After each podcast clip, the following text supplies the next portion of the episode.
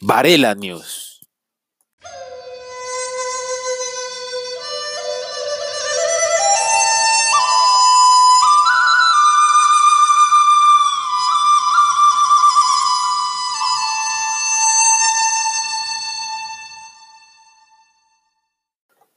Hoy vamos a hablar de la relevancia de Mahoma para la religión musulmana, dando un enfoque a su vida, a su fe y cómo lideró a los musulmanes. Hoy nos acompañará en todo este recorrido la estudiante de Ciencias de la Religión, María Bendaño.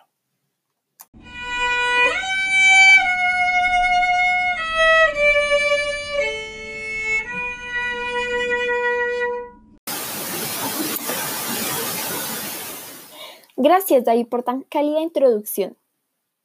Todo comenzó a mediados del año 570, donde nació Mahoma.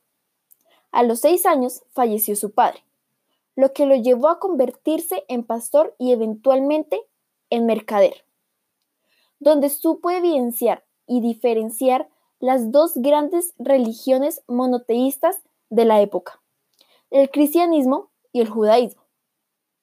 A la edad de los 40 años, Mahoma estaba meditando en una cueva del Monte Ira, y de repente se le apareció el arcángel Gabriel y le dijo, Alá es el único Dios, y tú, Mahoma, serás su profeta.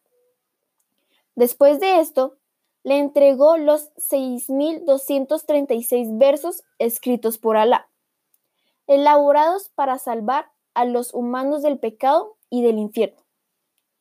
Estos versos son lo que eventualmente se convertirían en el Corán.